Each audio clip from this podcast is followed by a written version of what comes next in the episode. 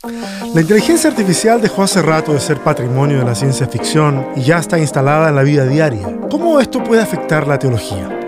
Hablaré de eso hoy en Sobrevivir con Fe, el podcast.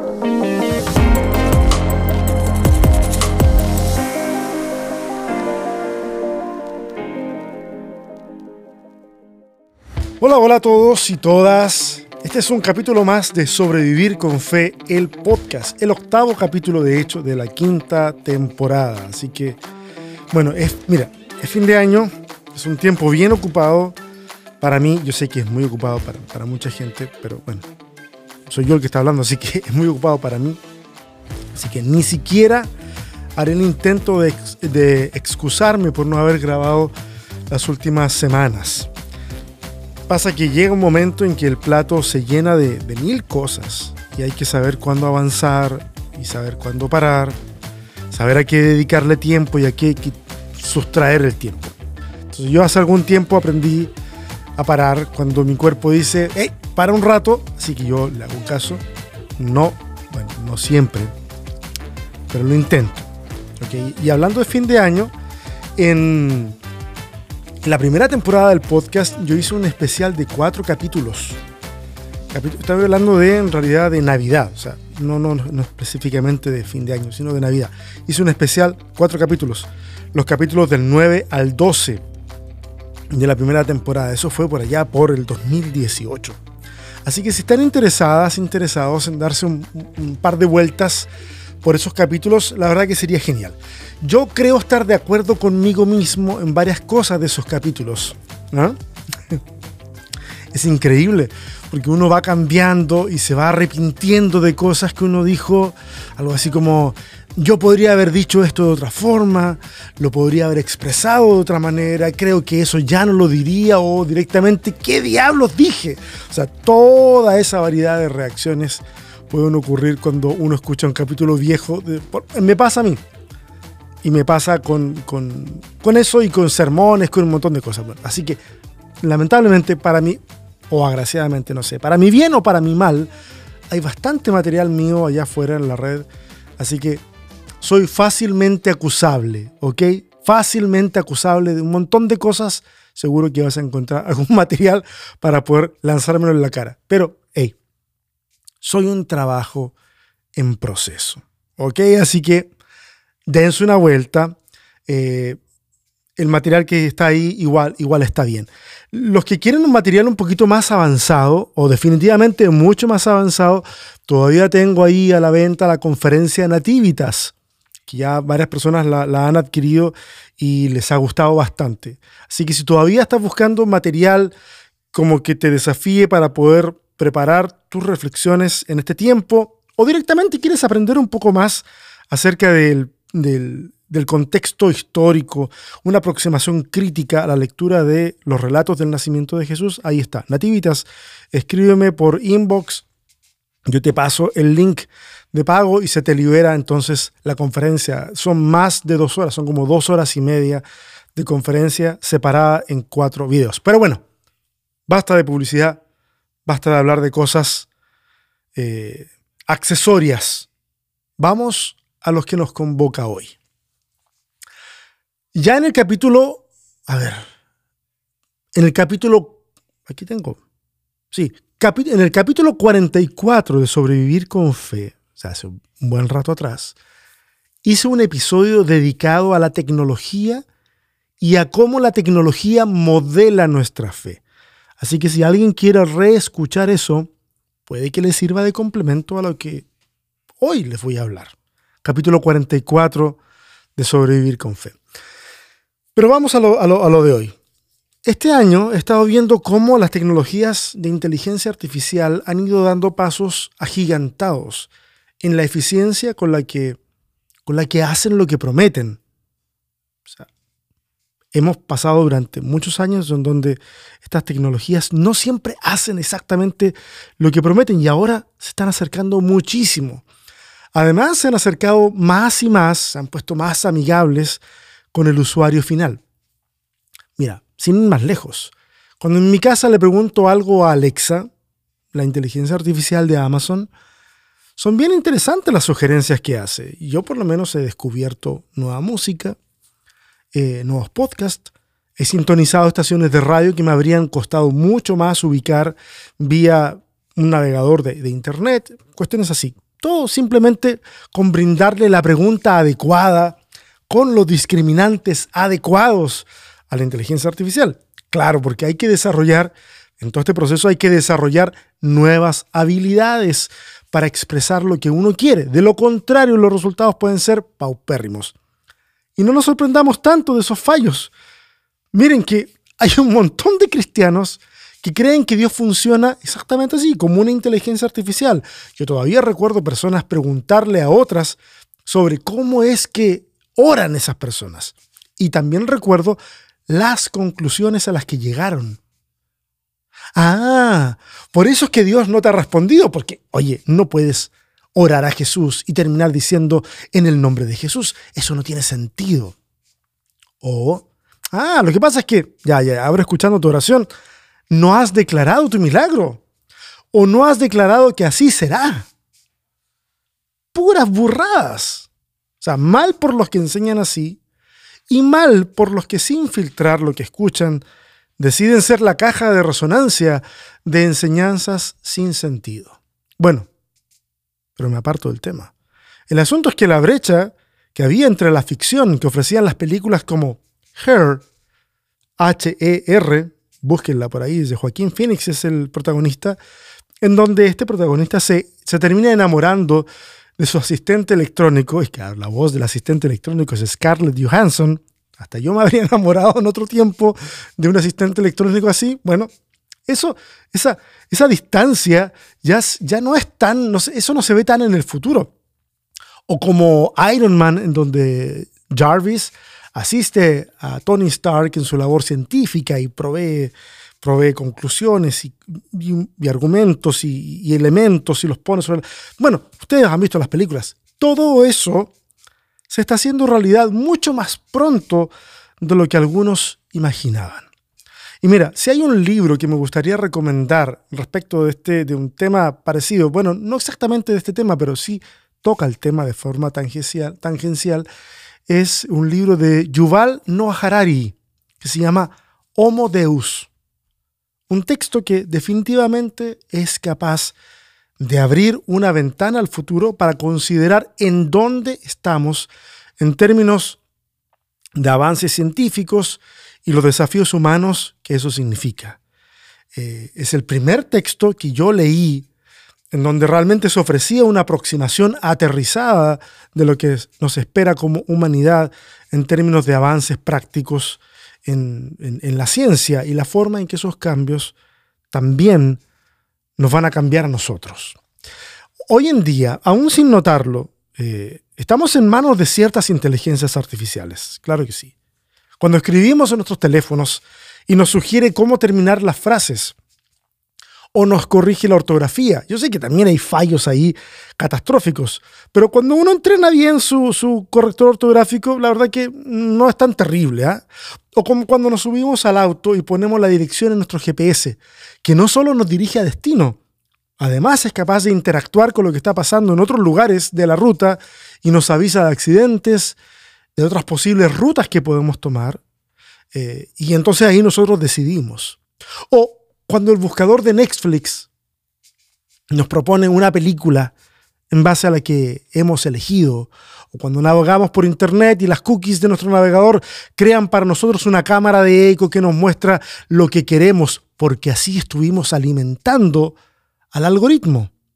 O como cuando estás hablando de comenzar a consumir menos carne con un amigo ¿ah? Tienes tu teléfono al lado. Bueno, y ocurre que a la siguiente vez que abres Instagram, lo primero que aparece es una publicidad sobre comida orgánica. Todo eso es inteligencia artificial. El odioso o la odiosa que cree, por ejemplo, que la iglesia está llena de herejes y que el fin del mundo es mañana, por supuesto, recibe ayuda de la inteligencia artificial para seguir creyendo en eso. Claro, porque cada vez que abre YouTube, ese es el tipo de contenido que muestra y que busca. Entonces el algoritmo dice, bueno, este tipo, esta tipa, le gusta esto, pues eso le vamos a mostrar. hemos creado nuestras redes y nuestros espacios de navegación conforme a nuestra imagen y semejanza. Buscas algo y lo encuentras, solo para, para darte cuenta de que hay más oferta y que en realidad lo que necesitas no es lo que encontraste, sino algo más que gentilmente Google te acaba de sugerir en ese momento. Mira qué buena gente, don Google. Vamos, lo consumimos, nos sentimos bien y queremos más. Y como la red es lenta para la ira y grande en misericordia, entonces tenemos más. ¿Se acuerdan de la película Entrenando a tu dragón? ¿Se acuerdan? Era de Disney, viejito animado. Pues yo creo que eso debe ser perfectamente, o podría ser perfectamente un curso. Podría haber un curso que le enseñe a las personas a entrenar a su algoritmo para que sea lo más saludable posible. Y saben que yo lo veo como un curso que le serviría a las personas en general, por supuesto, pero también a personas que, tienen que ver, o personas que tenemos que ver con el quehacer teológico, cómo entrenar nuestro algoritmo para que sea de ayuda a lo que nosotros ya hacemos. Bueno, disculpen la introducción, un poquito extensa, entremos en materia de lo que específicamente hoy quiero, quiero comentarles. Porque les hablo desde la experiencia y hace unos días ya atrás me puse a explorar una inteligencia artificial en Internet, capaz de conversar contigo, de darte respuestas a las preguntas que le hagas, de crear artículos de la nada. Es capaz incluso de crear códigos de programación. Es capaz de investigar y comparar la información por ti y entregarte un resultado. Y yo lo encuentro extraordinario. Bueno, yo me metí y lo primero que hice fue pedirle que hiciera, y esto debo, debo darle el crédito a mi amigo eh, David Gaitán, que le hizo esa pregunta a no sé qué inteligencia artificial y parece que no obtuvo buen resultado. Entonces yo dije, cuando me encontré con esta, dije yo, pues hagámosle una pregunta media parecida. Entonces yo me metí, lo primero que hice fue pedirle que hiciera un, le dije así, haz un sermón progresista usando como base la parábola de las ovejas y las cabras que está en Mateo 25. Ese fue mi requerimiento. ¿Saben qué pasó? Hizo un sermón de esas características en menos de 30 segundos. ¿Y saben lo peor de todo? El sermón tenía todo el sentido del mundo. No contenía genialidades, tampoco contenía giros tan interesantes, o sea, evidentemente carecía de una retórica un poco más aguda como la que uno quisiera escuchar, por lo menos la que yo quiero escuchar, pero era mejor que un montón de sermones que he escuchado en mi vida. Luego le pedí que hiciera otro, otro sermón sobre justicia social y luego otro sobre la dignidad de la mujer e hizo ambos en menos de 30 segundos cada uno. Luego le pedí que me diera un resumen de lo que era la teología del proceso y lo hizo perfecto. Le pedí que lo hiciera de nuevo y me dio más datos, algunos repetidos por supuesto, pero lo hizo y la información era correcta. Insisto, nada del otro mundo, pero aportaba. Dije, esta es la materialización de Jeremías 33.3. Clama a mí y yo te responderé. Mi entusiasmo estaba por las nubes. No porque me iba a ahorrar trabajo ni nada, sino era emocionante ver cómo es que esta tecnología ha ido avanzando. Y yo publiqué esos resultados en mis redes. Publiqué eh, uno, uno de los sermones y publiqué eh, mi experiencia en video, mostrando cómo es que le había hecho una pregunta a la inteligencia artificial y cómo se la volví a hacer y me ofreció algo distinto en un tiempo récord. Y, en este último día, las últimas 24 horas, por así decirlo, más o menos, he recibido muchas reacciones, variadas reacciones. Un amigo me dijo que había incluso una inteligencia artificial que era capaz de leer documentos y explicártelos. Entonces fui, subí un documento, subrayé una porción y me la explicó. Yo ya la entendía, pero la explicación estaba bien. Era más simple, eh, aclaraba conceptos, lo hacía más digerible. Y dije, wow, estamos llegando a otro nivel en esto. Y hay seres humanos detrás de todo esto, obviamente, pero los seres humanos no son los que redactan las respuestas.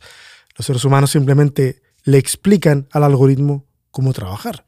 Y me parece extraordinario.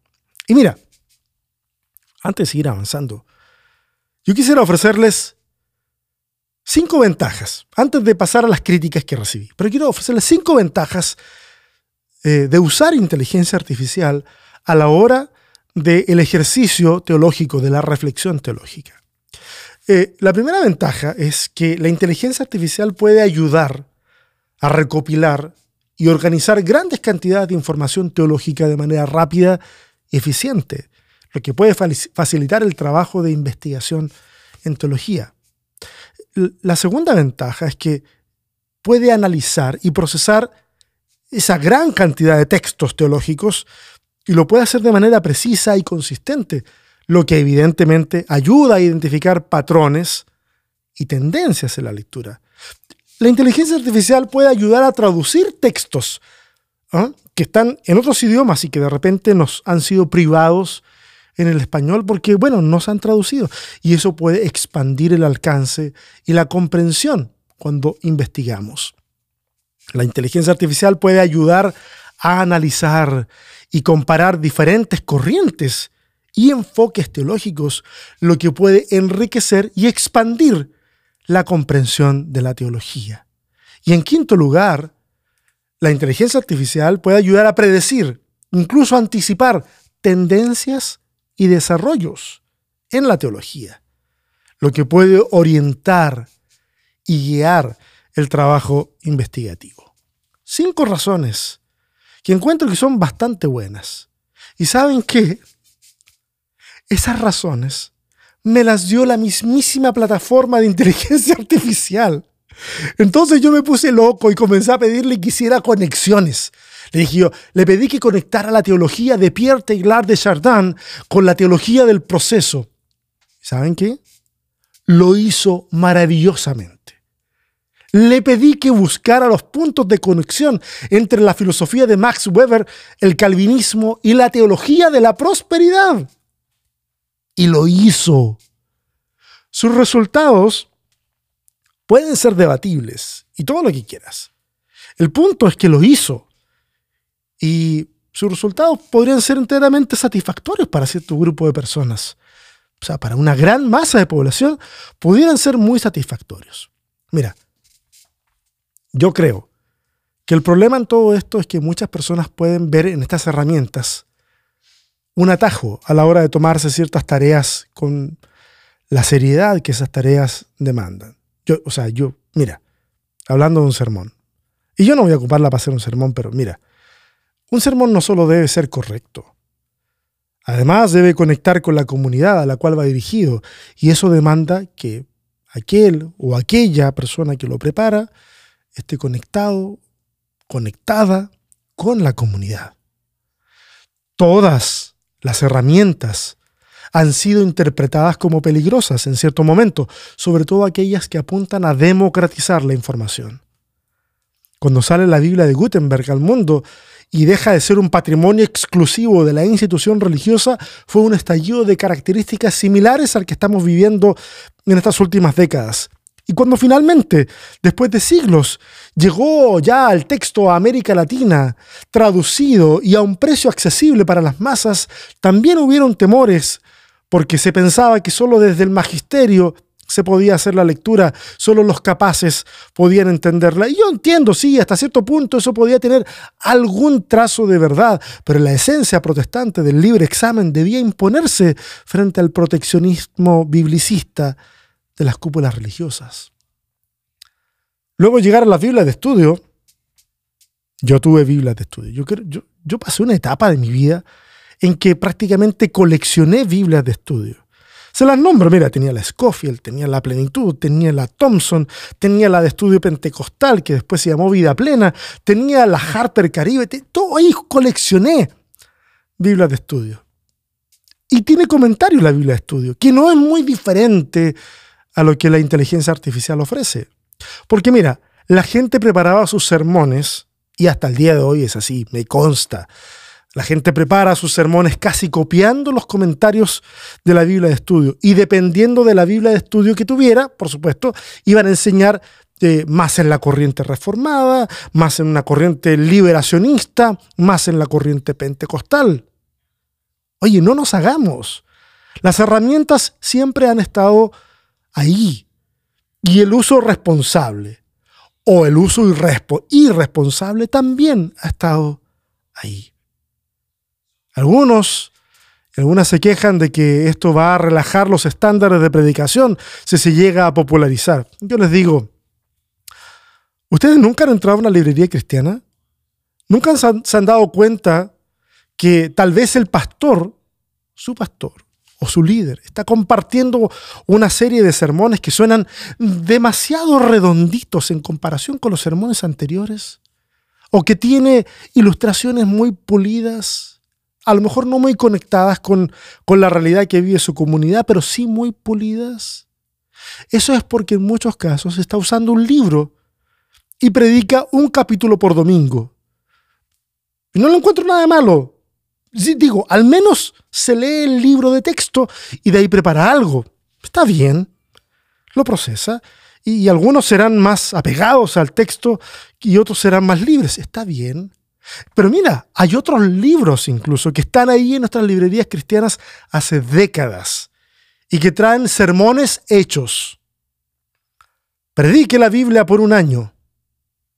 Tal cual el título. Si quieren, googleenlo. Seguramente todavía está con ese título. Y ahí adentro tenemos 50 sermones. Más o menos, ¿cierto? Uno por domingo, incluyendo los sermones especiales de Navidad y Semana Santa. Pregunto, ¿cuántos predicadores sacan íntegramente sus sermones de Internet?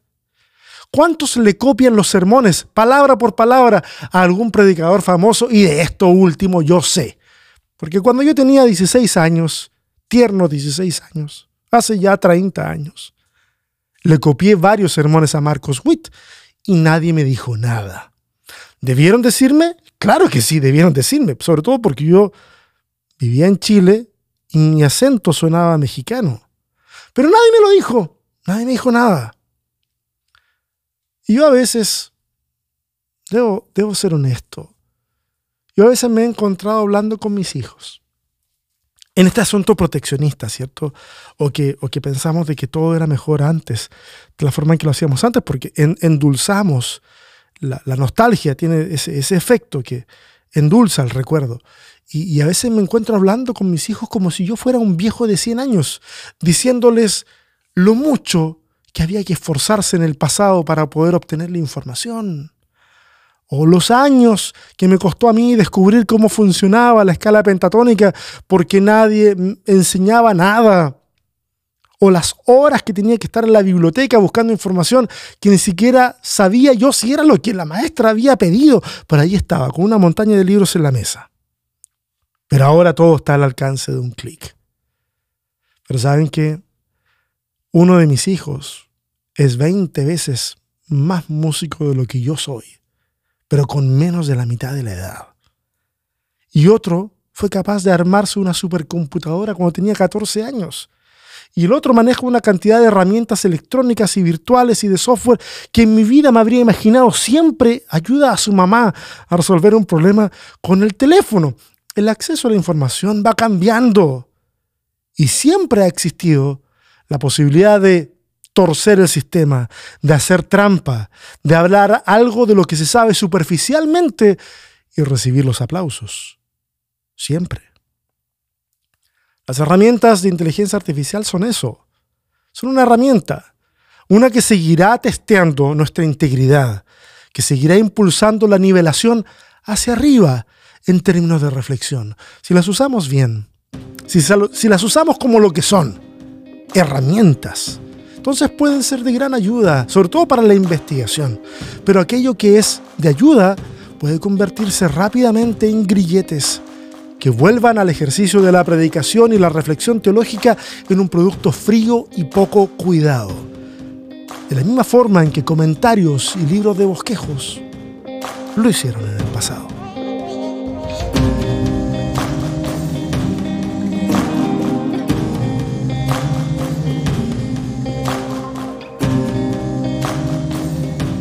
Gracias por pasar a escuchar este podcast. Este tema da para mucho, da para darle más de una vuelta. De hecho, mira, justito antes de sentarme a grabar, eh, alguien en internet acaba de publicar, publicó eh, una pregunta que le hizo la inteligencia artificial. Le, pone que le diga las razones por las cuales eh, sería malo que una inteligencia artificial hiciera sermones. Y la inteligencia artificial le respondió, y las razones son totalmente coherentes. Y yo decía, oh Señor, si entre los humanos hubiera aunque sea la mitad de autocrítica que esta máquina ofrece, pues otra cosa sería. Pero en fin, en fin, no, no es que yo quiera, no es que yo quiera elevar, exaltar las nuevas tecnologías, simplemente veo que son, tienen un gran potencial. Sí, todo, todo, todo tiene potencial para lo bueno y para lo malo no me queda la menor duda.